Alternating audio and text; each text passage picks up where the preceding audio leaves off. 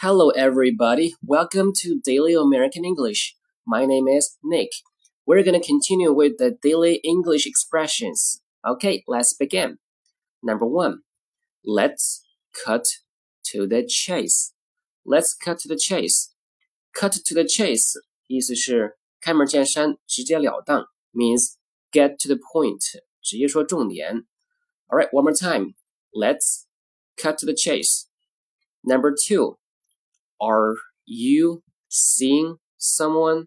Are you seeing someone? 在这这个 see 呢，不表示看到，而是表示 dating。Are you dating someone? Date 约会，你跟谁约会吗？意思就是你你恋爱了吗？你有人了吗？Are you seeing someone? Are you dating someone? All right, number three, you are not supposed to be here. You're not supposed to be here.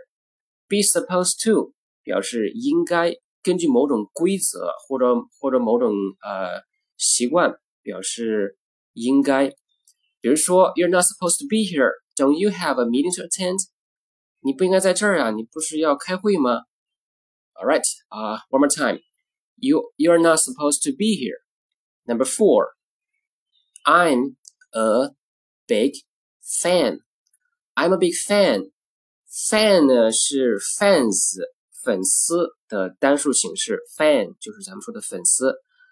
呃，I'm a big fan 在这呢不一定表示是某个明星的粉丝，也它的意思就是表示非常喜欢某种东西或者事情或者人。I'm a big fan，我非常喜欢什么什么的。比如说 Number five，I'm not a big fan of football. I'm not a big fan of football. 我不太喜欢足球，在这是否定。A big fan of 喜欢什么什么，当然也可以说 a big fan of someone，呃，是某个人的粉丝。Okay, six. I'm so proud of you, son. I'm so proud of you, son. Be proud of 为什么是为某人而感到骄傲自豪？All right, number seven. Believe it or not. Believe it or not. 啊，信不信由你，不管你信不信。啊、uh,，Number eight, calm down, calm down，冷静，安静，calm down. All right, number nine, I am calm, I am calm. 我很冷静啊，我很我我我我没有激动，我很冷静。I am calm. All right, number ten,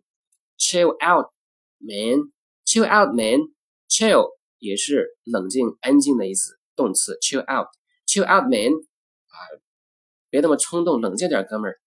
All right, number eleven, take it easy, take it easy，冷静放松，别急，慢慢来。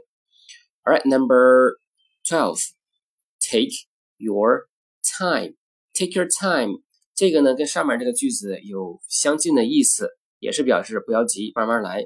当某人学什么东西，或者说做什么事儿的时候，感到有困难，然后你去安慰他说：“不要急，咱有的是时间。” Take your time.